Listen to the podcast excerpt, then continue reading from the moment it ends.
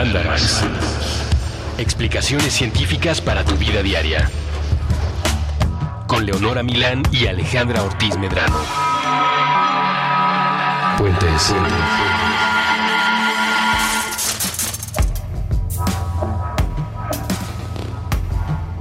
Hola, amiguites.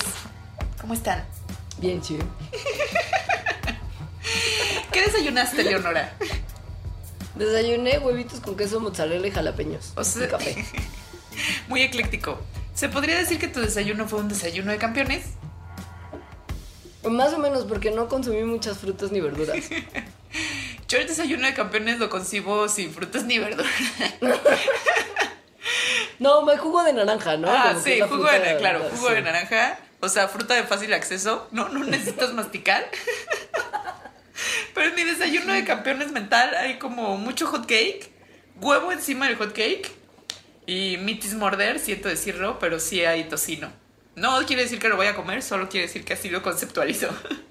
Es que esa es la imagen de un desayuno de campeones que se nos ha vendido. Y lo que sí es además un elemento importante del día a día de la gente, por ejemplo, que hace surf. O sea, yo me imagino ese desayuno de campeones en Puerto Escondido. Ay, como cuando sacaron la dieta de Michael Phelps, ¿te acuerdas? Guácala, comía como cuatro cartones de huevo al día. Sí, y ocho pizzas. O sea, más allá como de las calorías que necesitaba, era, ¿qué onda con que está comiendo súper mal, no? Está chavo. O sea, ¿qué onda con que es un deportista de alto rendimiento que tendría que estar súper sano y come pura pizza?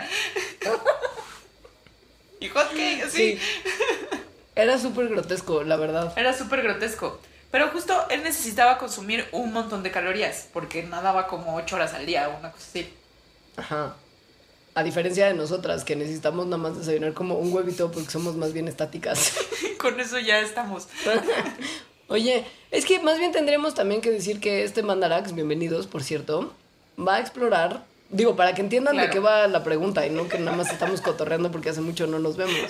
El, el Mandarax de hoy busca explorar los buenos hábitos alimenticios. Es decir, un poco qué es lo que pasa en nuestro cuerpo cuando comemos, qué es lo que realmente tendríamos que tomar en cuenta para estar bien alimentados y qué nos han estado haciendo creer durante tantos años que en realidad no es cierto en relación con comer bien. Exacto. O sea, mucha mito y realidad sobre los hábitos alimenticios. Mucho nos han mentido, mucho conspiración. Como en todo, como en todo. Como en todo. Eh, Entonces, Hay, por ejemplo, uno de mis mitos favoritos que ahorita se va a develar cuánto es lo que realmente yo necesito, que es el consumo diario que una persona necesita de calorías. nos dicen las etiquetas de las cosas que consumimos que el consumo promedio que una persona necesita de calorías al día para sobrevivir y estar sano es 2000. Y entonces en eso se basan como los porcentajes que traen los chocolatitos que nos comemos a media tarde. Como si te comes chocolate ya estás el 30% hecha. Ya está, no Ajá. necesitas mucho más. No. Este número no es evidentemente una cosa que mida realmente la necesidad calórica de todos los individuos que están en el planeta en cualquier momento dado, porque el consumo de calorías que cualquier persona necesita para estar bien varía individualmente. Tiene que ver con actividad física realizada, con peso, con altura, con edad, con tipo de dieta, con un montón de cosas que evidentemente, pues para poner estas etiquetas en la comida y que la gente sepa más o menos cuánta azúcar tiene su Twinkie, pues se tuvo que estandarizar como un montón de las cosas que nos rodean. Sí. Estamos rodeados de estandarización y el consumo calórico diario es una más de las muchas instancias en las que el gobierno estadounidense estandariza para nuestro beneficio. Y los, bueno, no sé si benefició necesariamente, porque lo hizo medio arbitrariamente. O sea, sí hay una cosa detrás, pero es medio arbitrario.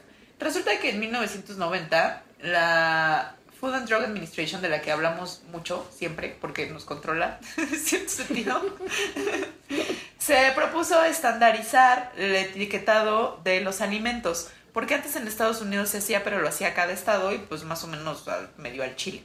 Entonces, en el- con esta estandarización, pues resultó, o sea, sí tenía cosas muy buenas, como que por ejemplo pudieras ver la etiqueta de tu Twinkie, de tus papitas o de cualquier cosa y saber qué tanta cantidad, no solo del porcentaje calórico que necesita cada persona, sino, por ejemplo, de grasa, de sodio, de azúcar, de vitaminas, etcétera. ¿Qué tanto porcentaje de todas esas cosas estabas consumiendo? Deja tú el porcentaje de las cosas como grasa de azúcar que estabas consumiendo. Los mismos ingredientes. Antes de 1990 no era mandatorio en Estados Unidos y por lo mismo en ningún lugar del mundo decir cuáles eran los ingredientes de todos los alimentos. Claro, lo cual es bien importante. Ajá. Entonces, pues la FDA tuvo que tomar decisiones operativas importantes para que estas etiquetas pudieran existir y la gente pudiera enterarse más o menos de cuánto Twinkie necesitaba para no morirse de una arritmia causada por trombosis dos días después. y aún sabiendo, porque la FDA lo sabe, no son tontos tampoco, que la- las necesidades calóricas varían por género, por edad, por nivel de actividad, pues también estaba muy difícil Poner- tomar en cuenta Sí. esto y como que hacerlo individual O hacer una para una etiquetita, ajá, que tiene que caber en un Carlos V. O sea, no cabe mucha información. No quedó mucha información, no. Entonces hicieron como varias encuestas para ver cuál era como en el rango necesario que necesitaban hombres, mujeres y niños, así con esas categorías que también son muy amplias.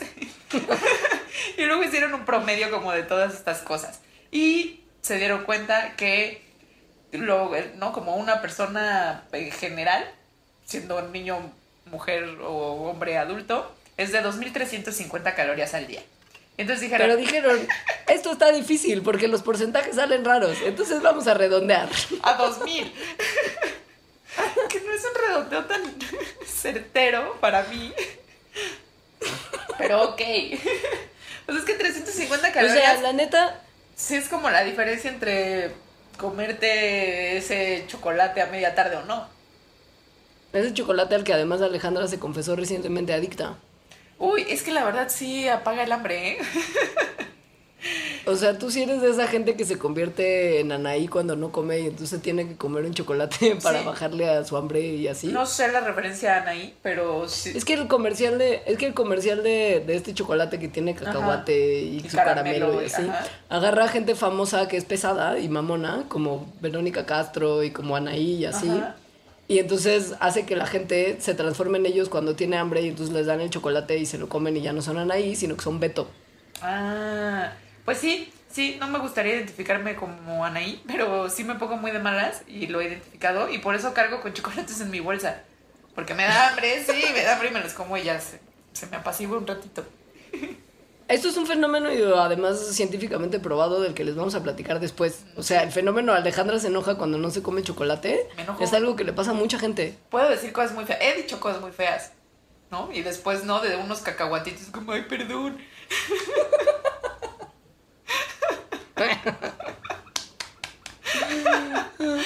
Ah, La, la hipótesis también tiene que ver, la neta, la neta, que con que Alejandra tiene un desorden metabólico que la hace necesitar más energía y más calorías que la persona promedio de su edad y peso.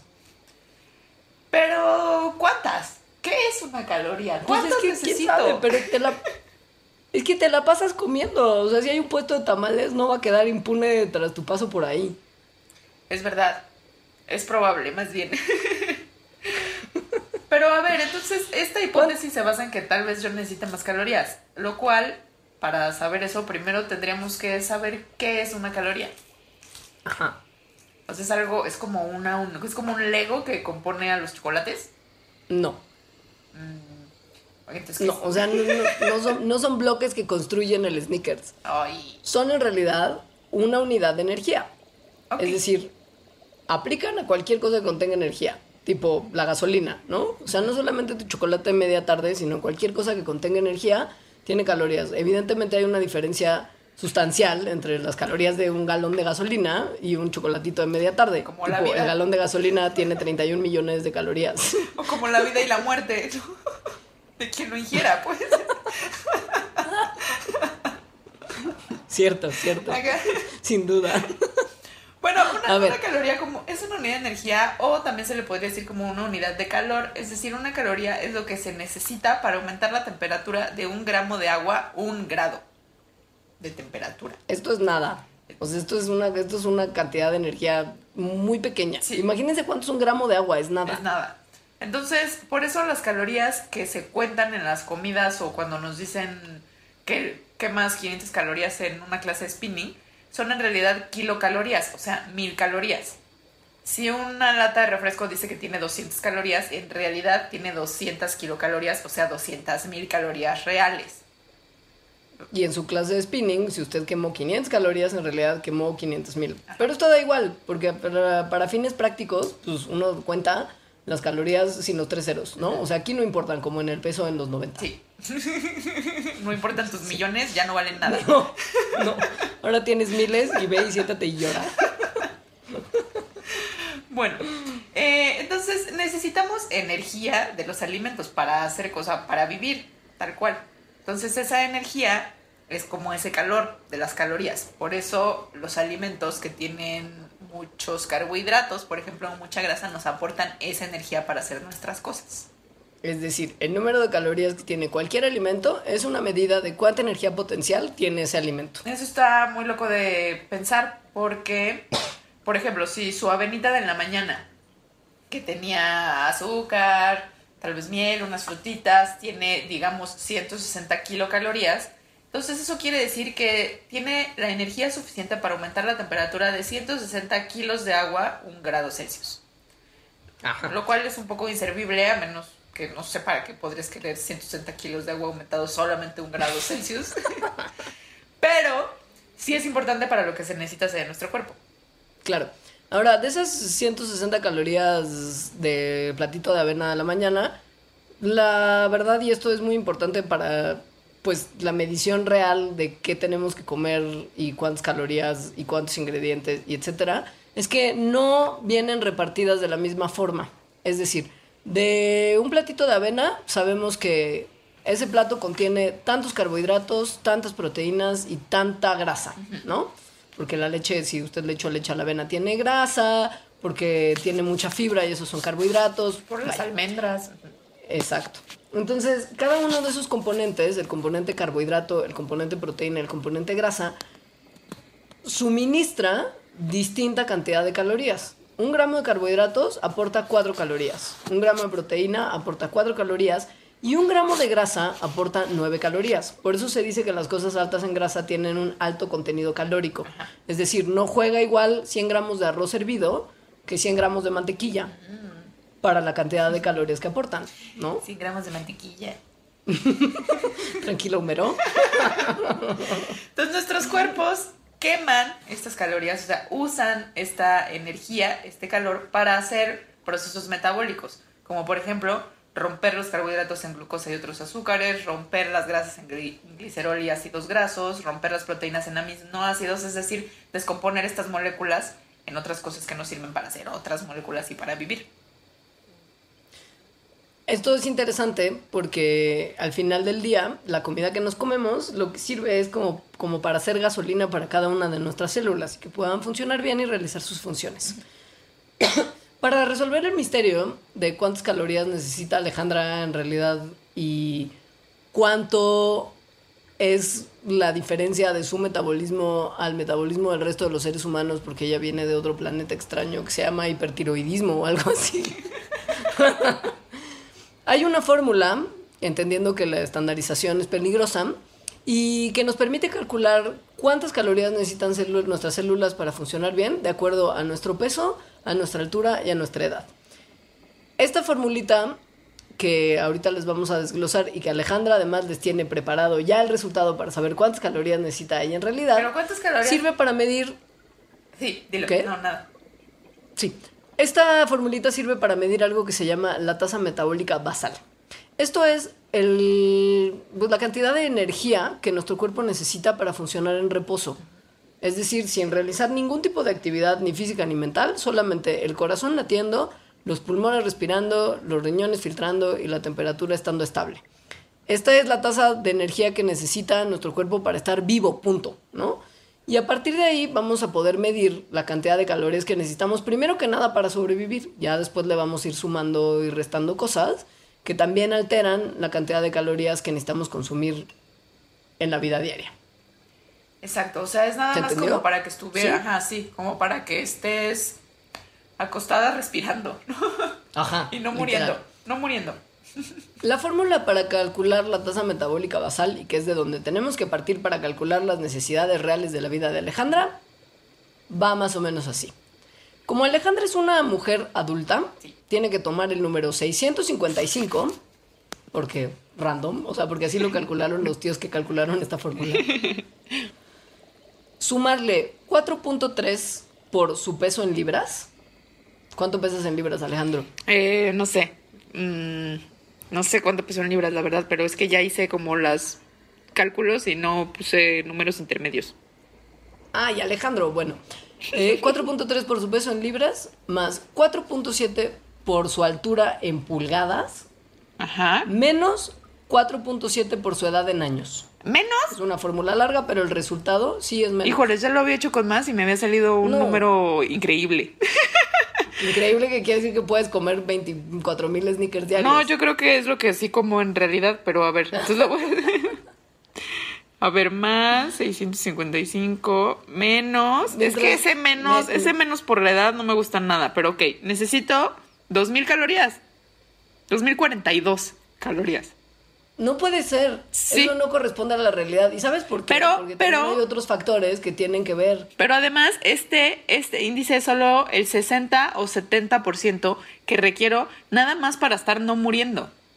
O sea, en realidad, Ajá, si esto lo multiplico tomar- por puntos... No, a ver, déjame hacer la regla de tres. lo que viene siendo el porcentaje. Mientras Alejandra hace sus cálculos, decirles que los hombres adultos necesitan hacer una fórmula totalmente distinta que la de las mujeres. Necesitan sumar 66 más 6.3 por su peso en libras, más 12.9 por su altura en pulgadas, menos 6.8 por su edad en años. Esto también tiene que ver con que los caballeros normalmente necesitan comer un poquito más de, de, pues, de cosas que nosotras porque pesan más y miden más y así. Sí. Su fórmula es distinta. Mira, necesito Mientras un montón de... Ya lo hice, sí. mira. Necesito... O sea, si eso solo es el 60% y el otro 40% se quema de la misma forma, que además yo creo que se quema de una forma... O sea, que más bien se necesita más porque no es nada más estar respirando y viviendo, sino haciendo ejercicio o pensando porque pienso un montón. Cosas así. O sea, si se quemara de la misma forma, necesito 3.300 calorías. ¡Ole! Ajá. O sea, ¿vieron? ¿Vieron? O sea, todo bien, o sea, Todo mucho bien, chocolate sí. para ti. Ya no me siento tan culpable, ajá. Los otros factores que Alejandra tuvo que incorporar en su fórmula para sacar este número, que es más o menos arbitrario y más o menos aleatorio, porque está como nada más inventándose la cantidad de calorías que necesita para hacer todas sus otras actividades, Que, tampoco, son... que tampoco es que yo sea una persona muy activa. pero- No. Pero bueno, justo, el segundo factor que tienen que calcular, además de la tasa metabólica basal, es la actividad física que realiza, que va desde hacer la cama hasta salir a hacer la yoga, que es la actividad física preferida de Alejandra. Sí, tal vez la única. Sí. Y el último factor que se tiene que tomar en cuenta es algo que se conoce como el efecto térmico de la comida. Esta, que no es una cosa trivial tampoco, es la cantidad de energía que su cuerpo usa para digerir la comida que come. O sea, no es que comas la hamburguesa y ya misteriosamente y como por arte de magia se digiera, se absorba, se metabolice. No, no, esto le cuesta a tu cuerpo mucha energía porque digerir es además un proceso que consume mucha de la energía de nuestro día a día. Entonces, Consume para como calcular el el 10%. nu- sí, eso es justo eso, o sea, nada más por la digestión. Entonces, si tomen en cuenta justo la actividad física, la tasa metabólica basal y este 10% por solo digerir, le sale el número más o menos arbitrario que le salió a Alejandra. Uy, está, ese último número me encanta porque quiere decir que entre más comes, más digieres. Eso, eso es parte de lo por lo que se puso de moda el hacer la dieta de las 5 o 6 comidas al día. Para todo el tiempo estar como trabajando y digiriendo. Ajá. Pero esto tiene también sus desventajas que vamos a estudiar más adelante. Exacto, ¿verdad? Ahora? ¿qué pasa si Alejandra consume más de las calorías que necesita en el día a día y no gasta la energía que ella está calculando que va a estar gastando para que esas calorías le rindan? Pues pasa lo que ha pasado durante los Si uno acumula, meses. que es la engordadera, básicamente. si uno acumula 3.500 calorías extra, estas se guardan en nuestro cuerpo como una libra de grasa. Pues esos son casi dos Tres kilos. libras de cadera, no cadera. Tres libras de cadera, no Exacto. O sea, eso cadera. quiere decir que si uno quiere aumentar 3 libras de cadera, o sea, como 6 kilos, es un montón en realidad. Es un montón de cadera. O sea, si ya quiere que le canten eso, Entonces tiene que aumentar como 10.500 10.500 calorías, extra. O sea, ah, guardadas en el cuerpo. ¿Qué quiere decir? O sea, que no se usen. Más, o sea, Sí, no. Alejandra tendría que estar comiendo 7000 calorías diarias para guardar una libra de cadera. O sea, te- sí, como Michael Phelps. Más o menos tendría que estar comiendo Si como... Alejandra quisiera. Si Alejandra quisiera 3 libras de cadera, entonces tendría que estar comiendo. No, no, Alejandra, no hay, no hay, no hay McDonald's que te aguante eso. Porque necesitarías 7000 calorías al día Es muchísimo. para, para el basal y la primera libra, más otras 7000. Necesitarías estar comiendo 14000 calorías al día para aumentar las 3 libras de cadera, que apenas y son caderas según la canción. Pero ¿cuánto tiempo? Eso es lo que no sabemos. Pues no. La cosa de- del almacenamiento en grasa, y por eso, por eso es esta medida, es que la grasa es la forma en la que nuestro cuerpo guarda la energía para cuando la necesitemos. Como por es ejemplo... una estrategia evolutiva Exacto. que consistía en, bueno, no es tan fácil tener comida todos los días cuando éramos cazador-recolector. Esos buenos porque a tiempos. veces no cazábamos ni recolectábamos. Porque Entonces invierno. necesitábamos de repente usar las reservitas de nuestros cuerpos. Ajá. Como... La lonjita, pues. Sí, como las focas, ¿no? Que tienen mucha grasa para, bueno, para aislarse del frío, pero también para eso. O como los osos y los animales que hibernan, que necesitan tener mucha grasa para aguantar los largos meses que pasan sin comer. Ajá. Entonces, así como Entonces. se necesitan 3.500 calorías extra para subir 2 kilos de cadera o de otras partes del cuerpo, necesitas quemar 3.500 calorías para, para quemar estos 2 kilos de cadera más cadera. Es decir, tener como un O sea, estas son mil horas de spinning.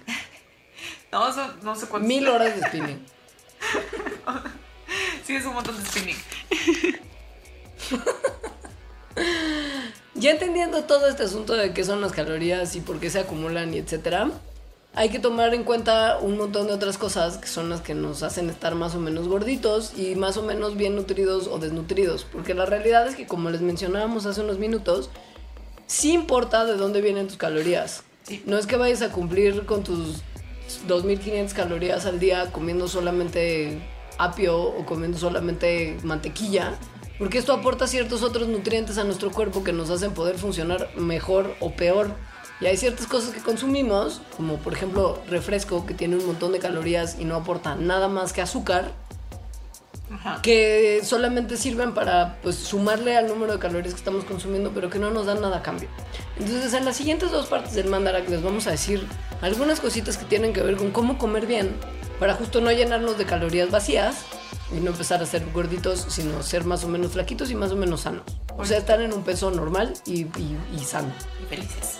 Vamos a un corte y volvemos. Sí.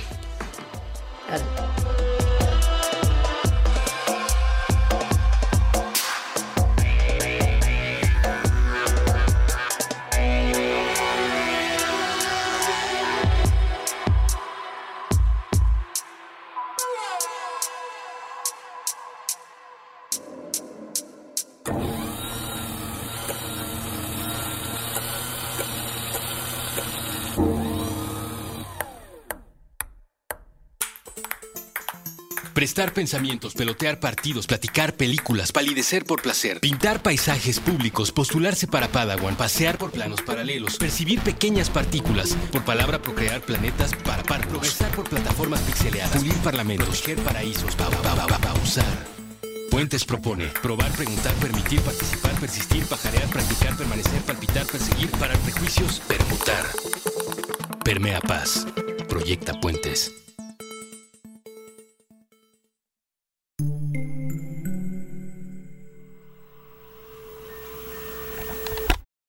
Mapa de palabras. Un viaje sobre la literatura infantil y juvenil. Con Ana Paula Rosales. Nuevo episodio todos los viernes a las 10 a.m. Puentes.me.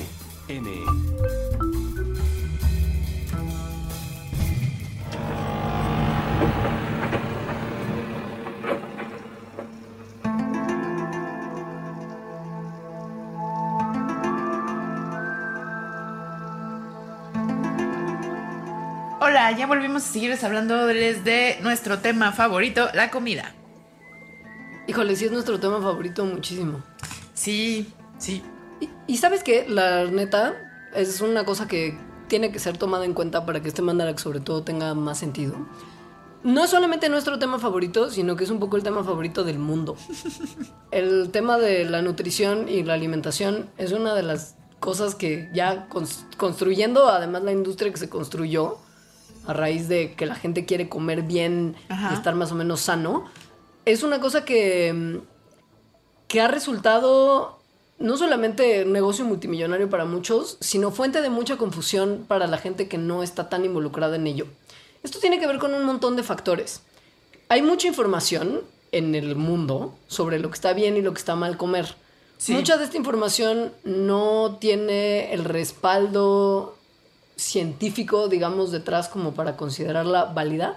Y mucha de esta información además ha sido actualizada a raíz de nuevos descubrimientos y desarrollos científicos. Y a, raíz de que se obtiene cada vez pues, información nueva que puede ir modificando lo que hemos creído en años anteriores. Pasa, por ejemplo, que hace unos años comer huevos era malísimo porque te subía el colesterol, mamacita, y entonces te ibas a morir. Y con los años se ha desatanizado el consumo de huevo y ahora se considera que es un alimento que está muy bien consumir de vez en cuando. Sí. ¿No? Este tipo de cosas hacen que la gente se confunda mucho y luego no sepa qué comer y acabe comiendo fatal porque cree que lo está haciendo bien de acuerdo a ciertos estándares y cierta información que se encuentra por ahí o que le dijo su mamá. Ugh, es Sí. una lata. También hay como mucho terrorismo corporal, ¿no? De tienes que estar como en este tipo de cuerpo, entonces lleva esta dieta de la cual inventó no sé quién, que no Ajá. tiene justo ningún respaldo y no está haciendo nada por la salud, sino nada más por el físico. Sí. Y lo que es muy tremendo es que de repente ya ni siquiera tiene que ver solamente con lo que comemos, sino con un montón de otros factores, el que estemos sanos o no y el que estemos gordos o no. Ajá. Y ahorita les vamos a hablar de un par que es muy interesante tomar en cuenta porque normalmente no lo hacemos. A veces subimos de peso y a veces notamos diferencias en nuestros cuerpos, aun cuando estamos en nuestra mente haciendo más o menos las cosas bien. O igual que antes. Ajá. Ajá. Pues hay información nueva que muestra que cosas como, por ejemplo, la regularidad de nuestras comidas puede tener que ver con que estemos ganando o perdiendo peso. Entonces, hay un estudio que encontró que la gente que come y re- mm, las comidas eh, no a sus horas, por así Ajá, decirlo, Como, como aleatoriamente Ajá. durante el día. eh, tenían un peso más grande, tenían cinturas más grandes también y un índice de masa corporal también más alto, que es una medida de la obesidad. Que en comparación con aquellas personas que sí comían a sus horas, o sea, que comían a horas regulares durante los días. Esto es una cosa muy tremenda porque al parecer comer de manera irregular hace que suban los niveles de todo lo que no debe de subir en nuestros cuerpos, como la glucosa en la sangre, la insulina, el colesterol, los ácidos grasos y, y muchas otras de las cosas que identificamos como medidas de que no estamos sanos. Ajá. El problema es que nuestros estilos de vida de repente no nos permiten ser tan regulares como quisiéramos con nuestras comidas. Es decir, cuando uno está chavito y va a comer saliendo de la escuela con su mamá y su papá o su familia como esté planteada, pues normalmente se había despertado a las 7 de la mañana para ir a la escuela, había desayunado antes de ir a la escuela, había comido el lunch a la misma hora, Ajá. había comido a la misma hora y luego había cenado pues media hora antes de irse a dormir, que sí son más o menos horas estables. Sí. Pero cuando uno se convierte en un godines que de repente tiene que ir a juntas o de repente tiene una entrega que hacer y que no le da tiempo ni de comer, se acaba mal comiendo, comiendo solamente una vez al día, cenando a las 3 de la mañana taquitos porque después se fue a tomar una cerveza. Maldita vida y esto godín. en nuestro cuerpo le hace muy mal. Sí. Ajá, vida godín normal. Ajá. Pero entonces puede ser que estés comiendo las mismas cantidades de comida, o sea, de ingiriendo las mismas calorías, pero solo en momentos irregulares del día y eso está haciendo mal para tu salud. Otra cosa Hay otros... Ajá. Sí. que, que yo sí he notado, que nos hace comer de más, aquí no es que sigamos comiendo lo mismo, sino más bien no seguimos comiendo lo mismo cuando estamos con otras personas, o sea, cuando tenemos compañía. Ajá. Ajá. Al parecer, lo que se ha visto es que cuando comemos con otros, comemos en promedio 44% más comida que cuando estamos comiendo solas. es muchísimo. Es muchísimo. Y además, influye el, el peso de la otra persona, el género de la otra persona y un montón de otros detalles de con quién comemos. Y la cantidad de otras personas. O sea, mientras más personas haya, incrementa el porcentaje de comida que estás ingiriendo. O sea, si hay seis personas más o siete personas más, el 44% que dijo Alejandra explota hasta 72 y 96% respectivamente. O sea, si hay más de siete personas, por ejemplo, comes como Comes el 96%. Entonces se creía que esto tenía que ver con el hecho de que las comidas son más largas cuando hay más compañía, lo cual todos hemos vivido y sufrido cuando éramos niños, como, como esas sobremesas eternas. Pero se vio después en otro estudio que no necesariamente es por eso, ya que se midió el tiempo que personas solas se tardaban en comer comida estando solas, pero leyendo. Entonces em, se tardaban un rato significativo y sin embargo no comían más. Entonces no tiene que ver con el tiempo que uno está en la mesa, tiene que ver con las personas, con la compañía, tal cual. Hay, al parecer, una cuestión en la que comemos también más rápido con nuestras familias y más lento con nuestros amigos, nada más como dato curioso. Pero ya volviendo al tema de, de, de si comemos más o no, hay otras cosas que tienen que ver no solamente con eh, la cantidad de gente que está en la mesa con nosotros, sino, por ejemplo, lo que escogieron los demás, o sea, lo que ordenaron ellos. Tal vez o tú pides lo mismo para copiarles o te esfuerzas para pedir otra cosa que a lo mejor ni siquiera se te antoja nomás para ser el que pidió lo que es diferente. Ajá, para ser originario. Ajá. Las expresiones faciales de los otros, por ejemplo, si tú ves a alguien comiéndose una pasta que tiene una cara de que está comiendo la cosa más deliciosa del mundo, es, muy- es más probable que tú comas más. O sea, te estimula el que alguien más esté teniendo placer de lo que está comiendo. Ajá. Y la manera en la que comen los demás, o sea, si se atascan, si comen de más o comen de menos, también influye. Se ha visto que en reuniones sociales, si la gente con la que estamos está entrándole durísimo al canapé, nosotros le vamos a entrar más. O si ellos no le están entrando, Exacto. o menos. Si ellos no le están entrando, probablemente nos restringamos también, como por, pues, por quedar bien, como miento por convivir. Uy, a mí me pasa mucho eso y no me gusta. que me da pena comer más. Lo que, lo que todo esto muestra es que la forma en la que comemos, cuándo comemos, cómo respondemos a nuestra ansiedad y a nuestra hambre y a la compañía con la que estamos, tiene que ver con nuestros hábitos alimenticios y lo que generan en nuestro cuerpo. Y por lo mismo, esto tiene también afectaciones directas en nuestra salud, porque lo que comemos y la cantidad de energía que tenemos disponible en nuestro cuerpo en cada momento a raíz de lo que comemos, modifica en tiempo real la manera en la que nuestro cuerpo funciona. Y hay una parte que es, y ahora sí volviendo a lo que le pasa mucho a Alejandra, en la que es muy obvio, es muy obvio cómo nuestro cuerpo responde inmediatamente a la necesidad de energía y a la necesidad de comer. Y por qué nuestro entorno y el contexto en el que comemos o dejamos de comer tiene mucho que ver con que estemos sanos y con que estemos bien. Y, y el bienestar de los que me rodean. Bienvenidos niños y niñas al concepto de hungry. Amo el concepto de hungry porque es como decir, a la cama estás, estoy hungry. Pero es en serio, o sea, porque no es como que lo estás pronunciando mal por, por, por menso, sino que lo estás pronunciando mal porque la palabra hungry es la unión de hungry, pronunciándolo a propósito con O, hungry, y angry, que son hambriento y enojado en inglés. Entonces, hungry es hambriento, enojado. Amo el concepto hungry porque lo vivo recurrentemente. Pero ya he logrado, o sea, tengo mis estrategias como cargar chocolatitos en la bolsa, que ya comenté, para apaciguar el hambre y el mal humor, sobre todo el mal humor. Sí me pongo de, de- de pésimo humor. Digo, Hay gente, sí, hay gente que se pone fatal cuando tiene hambre. O sea, como bebé que está, que se pone a llorar y hace rabietas y hace berrinches. Ajá. El hambre saca lo peor de muchas personas. No de todas, pero de muchas personas. Pero es un fenómeno real. O sea, no nada más es Sí. como porque soy una payasa o las personas que les pasa son unas payasas y entonces eh, se ponen como bebé así, nomás por nomás. O sea, sí hay procesos fisiológicos y corporales detrás de la necesidad de comida. Como por ejemplo, pues que la comida es necesaria, ¿no?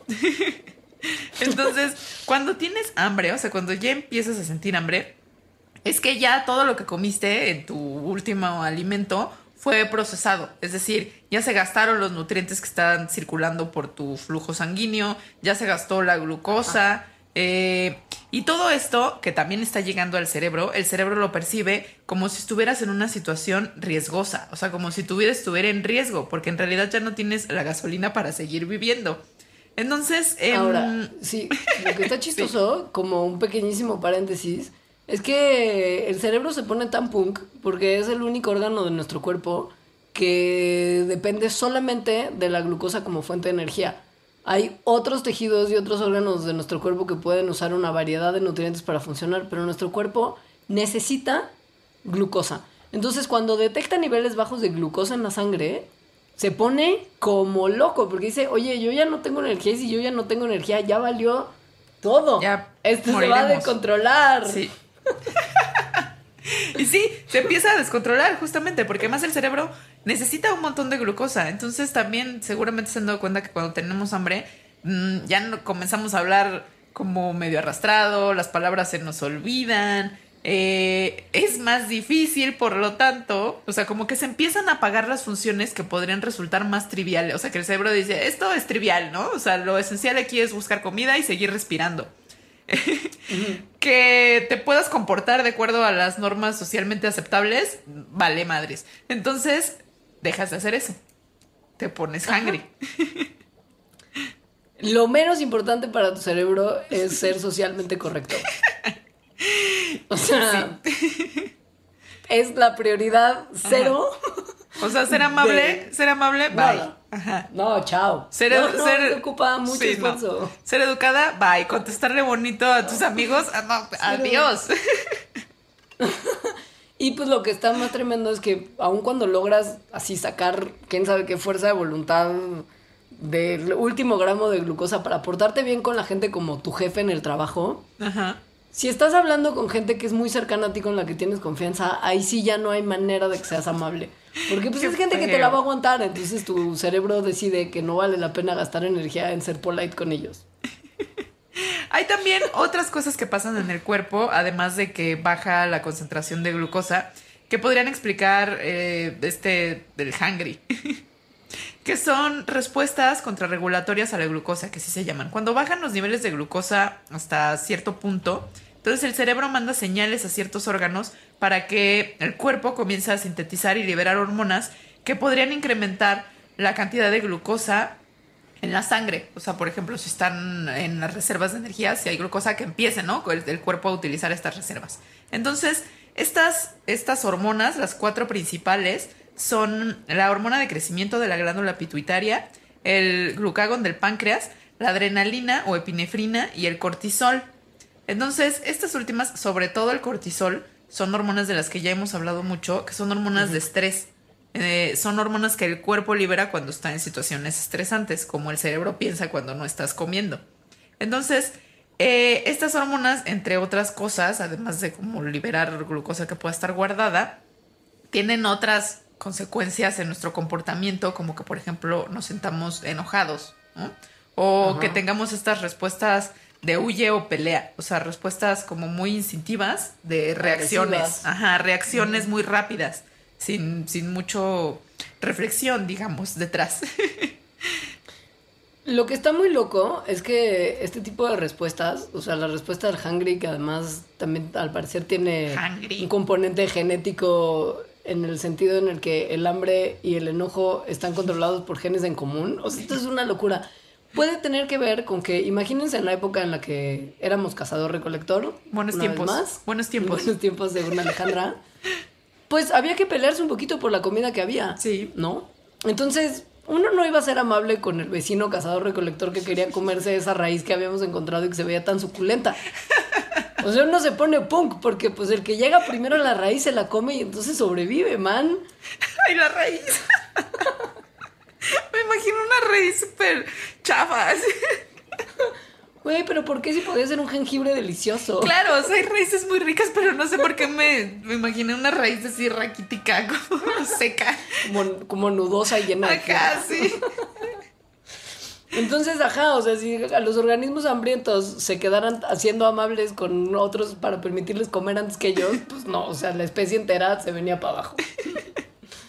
Entonces, bueno, para evitar causar desperfectos en sus relaciones a causa del hunger, Hunger. Lo que es prudente es, punto número uno, prevenir, como Alejandra que lleva chocolates en la bolsa. También, eh, también funciona mucho si hay aquí escuchas que sufren de lo mismo que yo.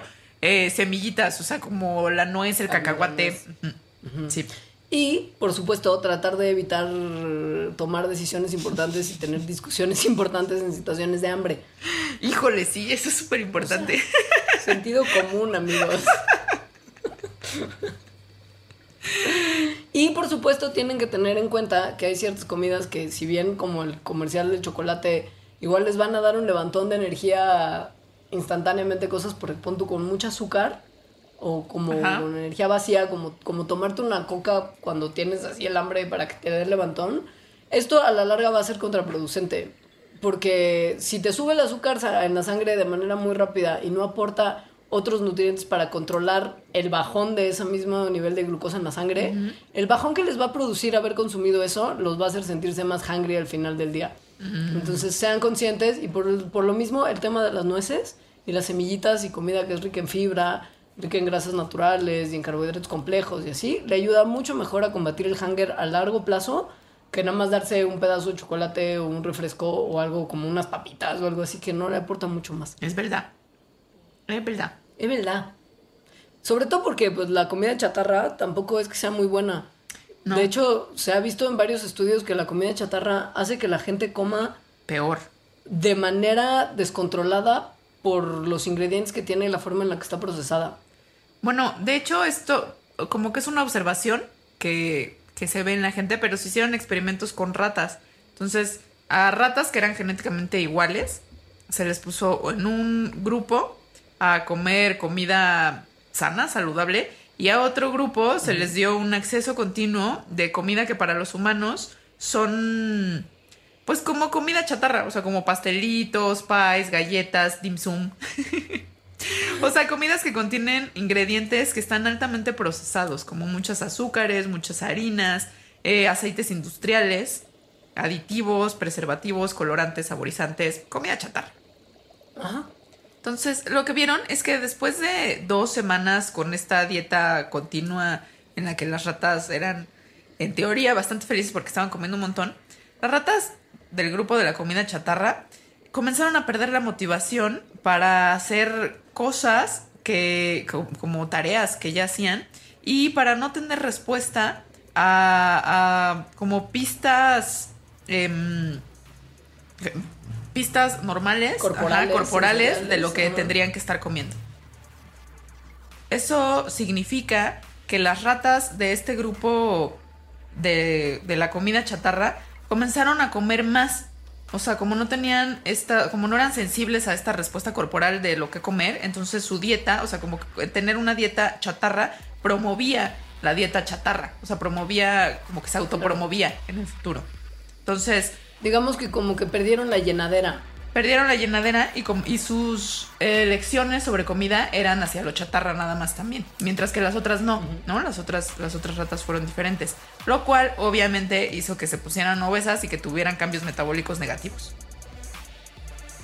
Esto es muy tremendo si tomamos en cuenta que los ingredientes que tenían los alimentos que les dieron a estas ratas están presentes en muchas de las cosas que comemos de repente por controlar el, el hambre que tuvimos así porque ya estábamos hungry en la oficina.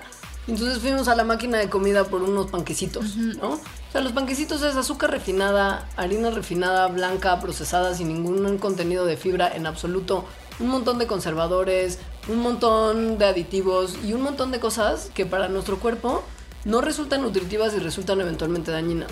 Pero además, como que ya sabíamos que era eventualmente dañino para el metabolismo, por ejemplo, para el peso. Pero lo que este estudio está diciendo es que también es dañino para el apetito. O sea, que es como un loop de mal viaje en el que si comes comida chatarra se te antoja solo comida chatarra y no tienes llenadera de comida chatarra. O sea, ya hay una cuestión de comportamiento que está súper fuerte. Entonces, Digo, para que lo piense antes de, de pegarle a la máquina de comida cuando tiene ganas de una botanita, exacto, mejor cargar con la manzanita. Lo que es la manzana como tal. ¿Te parece bien si vamos a un corte y regresamos con algunos mitos de la comida que creemos que sabemos, que dominamos y que en realidad nos han mentido? Sí, me parece muy bien.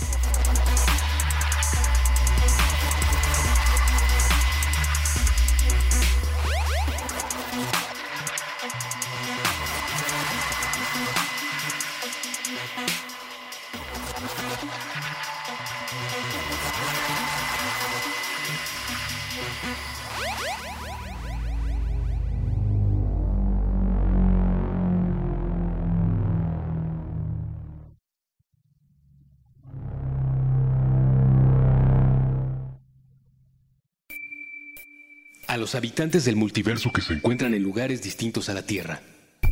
Necesitamos de ustedes. El accidente de la evolución nos ha afectado. Ahora mismo, el Homo sapiens piensa que este planeta y cuanto le rodea es de su propiedad. Piedad, piedad, piedad. Somos incapaces de olvidarnos de la crueldad.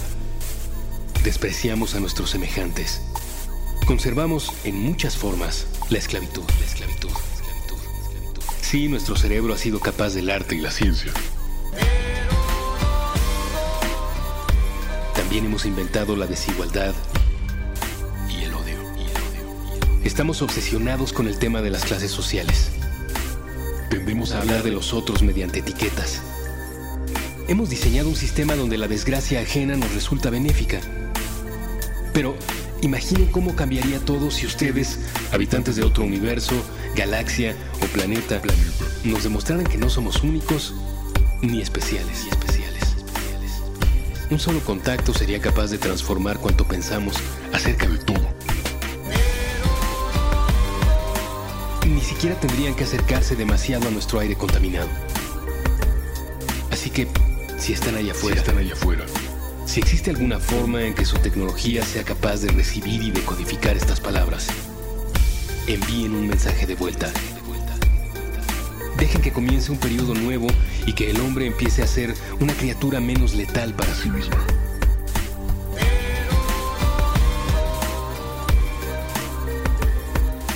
Es importante, es importante y es urgente. Un mensaje de puentes.ml para la vida más allá de la Tierra.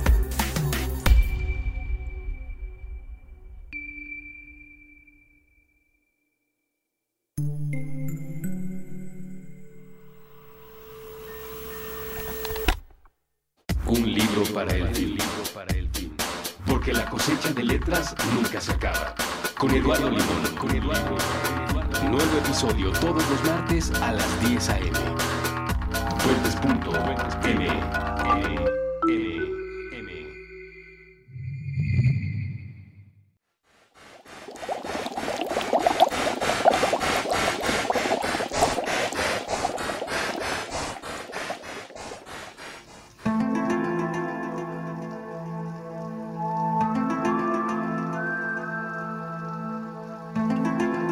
Hola, ya volvimos. eh, y les quiero contar algo que acabo de ob- observar. Leonora, Terra. Leonora me comentó que va a ir al gimnasio a quemar su desayuno de campeones que tuvo en la mañana. Y mientras lo comentaba, besó sus bíceps. O sea, ya saben, hizo esto como levantar los brazos para que se muestre el conejo que yo no logré observar. ¡Míralo! Y lo, y lo besó. Lo sigue besando, lo está Lo haciendo en este momento.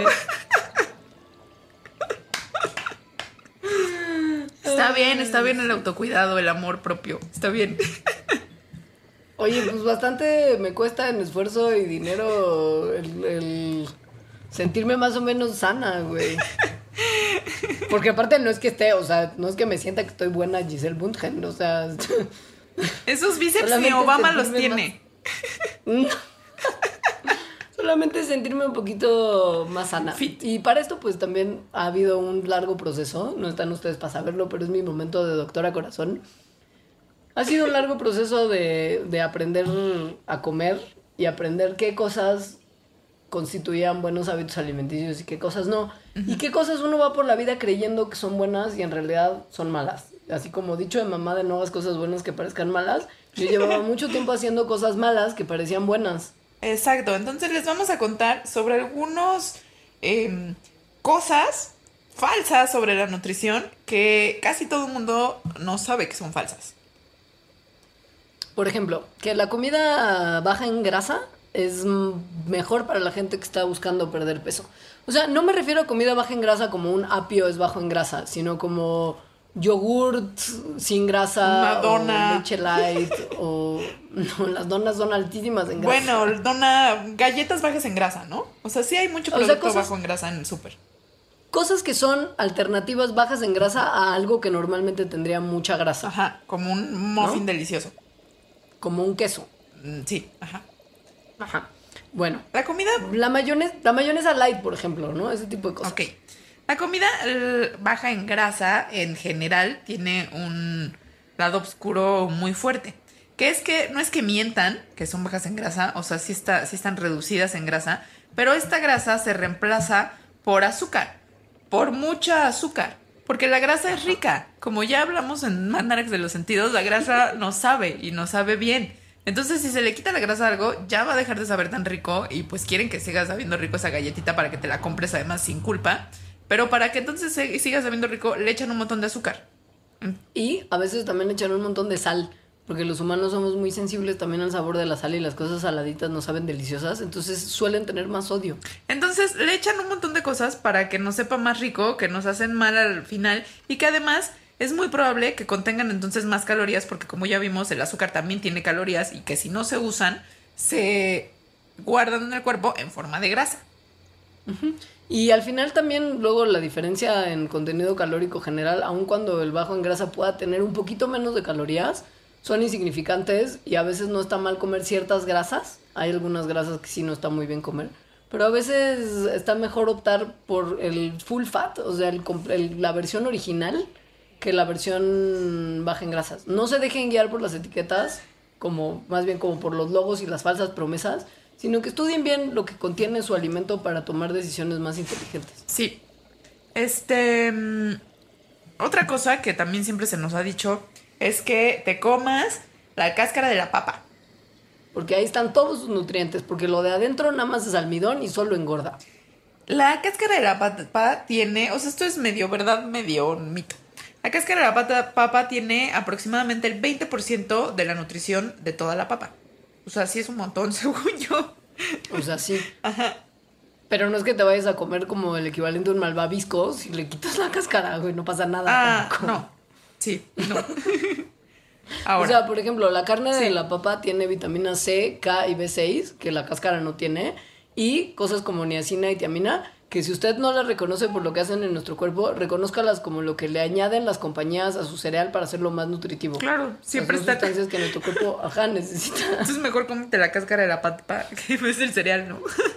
No, no, la parte de adentro, eso lo Ah, tiene en la parte de adentro. ajá. Sí, la cáscara tiene otras cosas como magnesio, fósforo, como minerales que también son sumamente añadidos al cornflake. Ajá.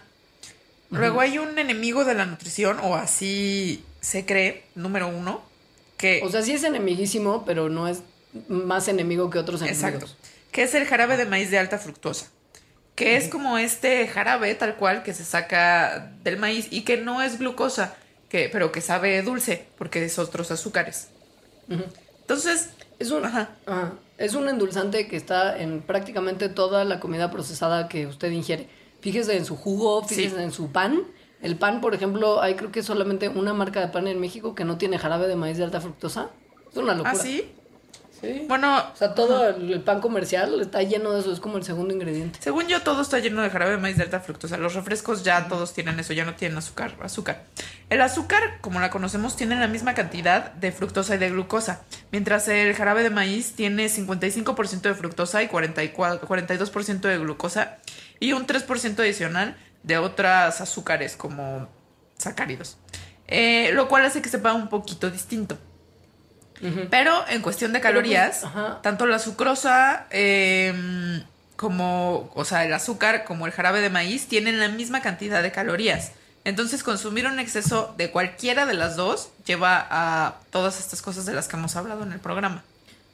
La diferencia, y por lo que se sataniza un poquito más al jarabe de maíz, y por lo que es mejor, o sea, ya si se va a embutir la cantidad de calorías, igual prefiera azúcar normal, es porque la fructosa en exceso, en experimentos en ratas, se ve que produce grasa inmediatamente, es decir, no se usa como fuente de energía tan inmediata como la glucosa. Entonces, si un alimento tiene más fructosa que glucosa, es más probable que al final del día vaya a ser metabolizado en grasa. Lo cual coincide con observaciones que se han hecho y experimentos en ratas, en las cuales cuando se les alimenta nada más con jarabe de maíz en vez de y a otros con azúcar, las del jarabe de maíz presentan más peso y más pancita que las otras ratas a las que comían azúcar. Digo, o sea, al final del día son calorías por igual y usted estaría mejor sin consumir ninguna de las dos, pero que sepa que sí es un poquito más malo. Sí. Pero no es tampoco así que digas que comer azúcar de mesa es infinitamente mejor que comer jarabe de maíz. A cucharadas. A cucharadas. Una de las favoritas, y es muy de la infancia, es que las zanahorias, si uno se las come, le van a dar vista de superhéroe así de águila. Ajá, como Súper increíble. Y en la noche, ¿no? Vas a poder ver en la noche. Ajá. Esto al parecer Pero pues es no, piña, eso era una campaña política. como casi todo. Durante, Inspiración.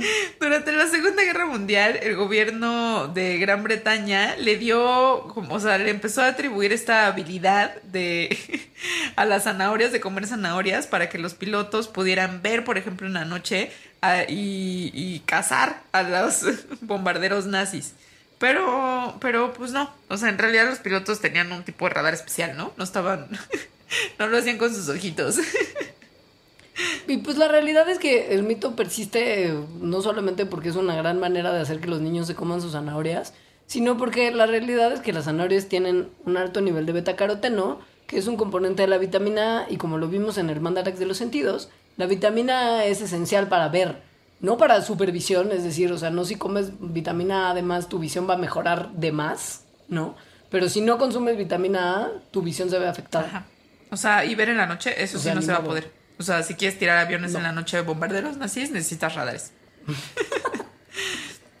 mito, siguiente mito. Mito, este, este es el más, el más rompevida de los hipsters del mundo. Ay, sí, a mí el otro día me lo dijo alguien que está en mi casa y dije, "Ah", ¿no? Puse cara del emoji ese que tiene los ojos hacia arriba, que amo. Describe mucho de mi expresión diaria durante el día.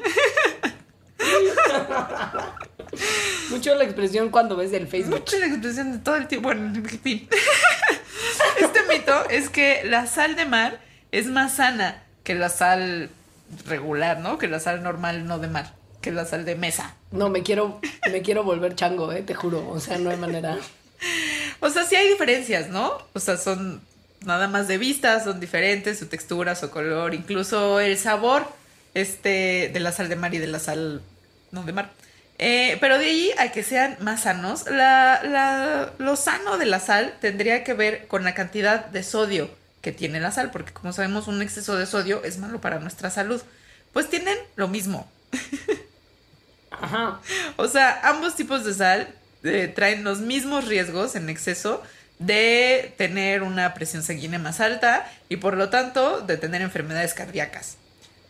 La única diferencia que uno podría encontrar en calidad nutricional entre la sal de mar y la sal de mesa es que la sal de mar, como no ha sido procesada, tiene un poquititititititititito de minerales como calcio, magnesio y potasio, pero que a la hora de los golpes, para la cantidad de sal que uno le pone a la comida y la cantidad tan ínfima y minúscula de minerales que tiene la sal de mar, pues no hace ninguna diferencia a nivel nutricional, porque además son minerales que se encuentran en un montón de otras comidas que uno come todo el tiempo, Como la leche. legumbres, lácteos, frutas y verduras, como lechuga y naranjas, ¿no? Sí. Sí. Y luego, ajá, y luego pues se- le están dando gato por liebre, porque la sal de mar cuesta mucho más. ¿Sabes qué, qué odio? La sal del Himalaya. la sal rosa del Ah, Himalaya. ya es rosa, dude. Sí, la sal rosa es del Himalaya. Pues no sé, no la he probado, igual y sí sabe diferente. No, no, sabe igual. Pero, pero odio que la traigan del Himalaya. O sea, ¿se han imaginado cuánto tuvo que haber viajado esa sal, la cantidad de gasolina para, para, nada más para que sea rosa y esté en sus mesas? Me da mucho coraje. Sí, en, emoji- en- en un- en uno de los en, en uno de los supers estos caros Sí. de, de la Ciudad de México hay como en la parte de a granel una barra de sales o sea, como Barra de sal sales, no puede ser. Estoy Sí, haciendo, estoy haciendo, rosa del Himalaya estoy haciendo carita de ese emoji. ya sé es terrible sí mito. La fibra como sea que venga es buena para nosotros. Como sea que venga si uno come zacate bien porque fibra. O sea, sí, porque la fibra que se encuentra naturalmente en muchas de las comidas que comemos, como frutas y verduras, granos enteros y legumbres, previene la constipación, es decir, hace que uno pueda hacer popi más fácilmente que si no, Ajá. baja los riesgos de diabetes y condiciones cardíacas y mantiene un peso sano. Pero esta es la que existe de manera natural en las comidas que son altas en fibra, no la que es adicionada a su yogurt, que en teoría lo va a hacer ir al baño más rápido que el otro yogurt. O sea, da igual cuando uno es alto, o sea, como el pan de caja alto en fibra que el que no. No, no, eso no. O sea, bueno, si la fibra no estaba en el grano entero, porque en el pan, el pan que es alto en fibra, pasa que el grano está menos procesado y tiene la cobertura del grano, Ajá. que es lo que aporta fibra de un grano entero. Pero, por ejemplo, las cosas que tienen fibra que normalmente no tendrían, como hay una leche que venden que está adicionada en fibra, esta fibra que se le añade al alimento no ofrece los mismos beneficios que ofrece la fibra que estaría, por ejemplo, en el grano entero. O sea, no le va a hacer diferencia comprar algo que está adicionado artificialmente con fibra donde esa fibra no estaba, porque esta fibra o está sintetizada de manera química artificial o al extraerse de la planta pierde la capacidad que tendría estando en la planta en sí.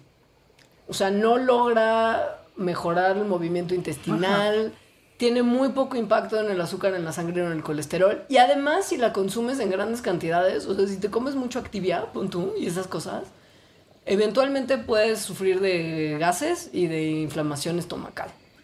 Así es. Lo que hay que hacer es comer cosas que sean ricas en fibra naturalmente. Como frutas y verduras, ¿no? Como frutas y verduras, y sí como grano entero, por ejemplo, como elote. Sí. Elote entero, así granos de maíz, está chido. Eso sí le sirve, esa fibra sí es buena. Pero si dice que tiene fibra añadida, o sea, si usted ve que la fibra no pertenece en ese alimento de manera natural, es fibra que no le va a servir para nada. Ahora, mi mito favorito. Es mi mito favorito porque, porque llegó para quedarse. O sea, estoy segura de que aunque aquí digamos que es un mito, va a seguir existiendo por el resto de los días de la humanidad. Que es que cuando se te antoja una comida mucho, significa que hay algo en esa comida que tu cuerpo necesita. O sea, como un nutriente o algo así. Sí, O sea, por ejemplo, Es ajá, padrísimo. sí. Como, sí, es como se me antoja muchísimo un jugo de naranja porque mi cuerpo de alguna manera mandó una señal de que me hace falta vitamina C necesita- y mi cerebro Ajá. conscientemente sabe que la vitamina C, o sea, hubo como un proceso de la fisiología al consciente y mi cerebro conscientemente sabe que el jugo de naranja tiene vitamina C y que eso Me necesito. esto es mentira, es mentira. Esto es mentira. Sí, eh, estas, estos antojos en humanos tienden más bien, o sea, son emocionales, son necesidades emocionales más que físicas. Entonces, son más bien algo que se te está antojando y ya. No hay ningún... Es emocional. Sí, no hay ningún mecanismo que haga esto, ¿no? O sea, que pueda informar primero, número uno, a tu cuerpo qué nutrientes te hacen falta. O sea, este tendría que ser complejísimo, ¿no? Este mecanismo. Y número dos, qué cosas. O sea, no hay tampoco una forma en que tu cuerpo sepa que cuando estás comiendo algo tiene esos nutrientes, ni otra cosa que indique que si algo se te antoja, conscientemente que ir a buscar con esos nutrientes. O sea, son tres cosas que no existen. Entonces, eh, pues sí, así se les antoja mucho como una carne porque necesito proteínas. Pues no, ¿no? Más bien es que están muy acostumbrados al mitis morder. ¿Sabes cuál también es uno de mis mitos muy favoritos que me hizo sufrir mucho de niña? ¿Cuál? Es la idea de que el azúcar hace que los niños se vuelvan hiperactivos e histéricos. Uh, eso también llegó para quedarse. Ajá. O sea, es, es muy conocido para todos los padres de familia que si un niño está en una fiesta infantil y se le da permiso de comer pastel, gelatina, caramelos, Dulcecito. etcétera, entonces se va a volver loco del, loco del rush de azúcar y no va a haber manera de que se duerme esa noche. Ajá. Y pues la realidad es que pues piña, porque no hay una, como un, un vínculo biológico entre el comportamiento de los niños y su consumo de azúcar. No. La realidad es que muchas veces si se distingue un cambio en el comportamiento del niño hacia más emoción y mayor actividad, no tiene que ver con que comió azúcar, sino con el contexto en el que está comiendo azúcar. Es decir, si un niño va a una fiesta donde están todos sus amigos y le está pasando increíble y se come un pastel y gelatina y caramelos, Lo que lo va a hacer estar hiperactivo y emocionado son sus amiguitos y la fiesta, no el azúcar y los caramelos. Pero pues los papás no ven el contexto, satanizan nada más el consumo de azúcar y por más que el niño solo comiera apio, estaría igual de hiperactivo. Aunque, Porque sí. sus amigos. Aunque también tiene que ver con la percepción de los padres mismos. O sea, como que cuando saben que les dieron más azúcar, los papás piensan que están más activos cuando en realidad están igual que siempre. Perception bias. Perception bias. No culpen al azúcar, culpen a la fiesta. No culpen al azúcar, no culpen al pastel, no culpen al caramelo, culpe a la fiesta. Tampoco estaba bien ¿No? culpar a, la ¿No te fiesta. gusta mi rola? No, la fiesta está bien. a La veces. fiesta está bien, sí. El que ya mencionábamos hace rato de que los huevos son malos para el corazón. El tema del colesterol. fue una cosa muy de los 90 y muy, muy, de, muy del terror. Sí. O sea, se, se hizo una relación directa entre que los huevos tienen colesterol, el colesterol bloquea las arterias y contribuye a enfermedades cardíacas, ergo, comer huevos igual a Ataque cardíaco. Ajá, sí. Ajá. Pero luego se vio que no. Y pues no, porque. Ajá. Porque aun cuando el colesterol alto sí contribuye a enfermedades cardíacas, no hay un vínculo entre comer huevos y tener una mala salud cardíaca. Porque de hecho, como el, 20 el 75% del colesterol que sale al flujo sanguíneo se produce en el hígado después de que procesa las comidas. O sea, la mayoría del colesterol que, que corre por nuestras venas y que por lo tanto las podría tapar, no viene de la comida misma que contiene el colesterol, sino viene más bien del proceso que hace después el hígado. Ajá. La realidad es que sí, si uno come cosas que son muy altas en grasa, estas van a resultar en mayor colesterol producido por el hígado. Ajá. Porque hay un, ahí sí hay un vínculo más directo. Pero no por el colesterol que tienen las comidas en sí. O sea, si una comida no es altísima en grasa y tiene un poquito de colesterol, no va a generarle colesterol en la sangre. En cambio, si usted se come la barra de mantequilla, tal vez sí. Barra de mantequilla, este, ¿cómo se dice eso? Deep fried. Deep fried, sí. Lo he visto, ¿Cómo? lo he visto. Sí. No, no, los gringos ya fríen las cosas más absurdas como Kool-Aid y Oreos. Sí. Las meten en freidoras y hacen paletitas fritas de Kool-Aid, pero de polvo de Kool-Aid. Ay, no, eso no he visto. Güey, en Estados en la parte rara de Estados Unidos que está como en el centro, Ajá. y hacen esas cosas. Ay, se me antojó muchísimo algo deep fried. Alejandra, Ya voy a comer sano, porque justo me está dando el hungry, creo. volviendo a tu mito, nada más para terminar, el de mm, que comer comidas pequeñas a lo largo del día es mejor que comer tres comidas grandes a las horas que uno debe comer. Ajá. Es también una cosa que, que se ha ya pues ido desmitificando. La realidad es que se creía que comer seis comiditas pequeñas iban a ayudar a que nuestro metabolismo aumentara y por lo mismo que quemáramos más O calorías. sea, que el metabolismo estuviera al como activo todo el tiempo. Ajá. Ajá. Y hay gente que incluso cree que el comer comidas más pequeñas a lo largo del día significa que nunca vas a tener hambre, porque pues siempre vas a estar como con algo en la boca y que esto va a controlar nuestras necesidades de comer de más o comer las cosas equivocadas. Pero se publicó recientemente en el British Journal of Nutrition que participantes obesos que comieron tres comidas que no eran altas en caloría al día perdieron tanto peso como comieron las mismas como los que comieron las mismas comidas pero divididas en seis porciones iguales. O sea da igual si te las comes tres como en una sentada o sea en tres sentadas que en seis. Porque una porque caloría es lo una que caloría. importa claro lo que importa al final del día es la cantidad de calorías que comiste al final y la cantidad nutritiva que tienen o sea la cantidad de cosas nutritivas que tienen los alimentos que consumes Ahora, sí hay una manera como de tener prendido el metabolismo todo el tiempo, pero tiene más que ver con la cantidad de ejercicio o de actividad física que haces durante el día. Lo que se ha visto es que lo que tiene mejores resultados para la pérdida de peso de acuerdo como a este prendido del metabolismo es hacer ejercicio como que con una cantidad chiquita de ejercicio, pero varias veces al día, por ejemplo, seis veces al día. 10 minutos seis veces al día es mejor que una hora de correr Ajá, exactamente. porque pues eso sí acelera el metabolismo la digestión Y ¿no? lo mantiene acelerado todo el tiempo. Ajá. Entonces, nada, con eso en mente, nos despedimos. Los queremos mucho. Muchas gracias, déjenos comentarios. Eh, mi Twitter es arroba alita-emo. El mío es arroba leos y el de Mandarax es arroba Mandarax. Y muchas gracias. Les mandamos besitos.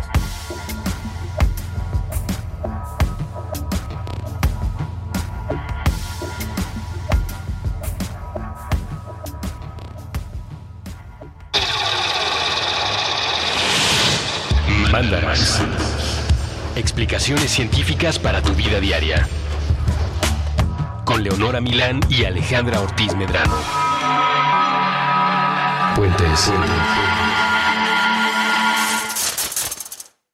Top Expansión Tecnología. Gadgets.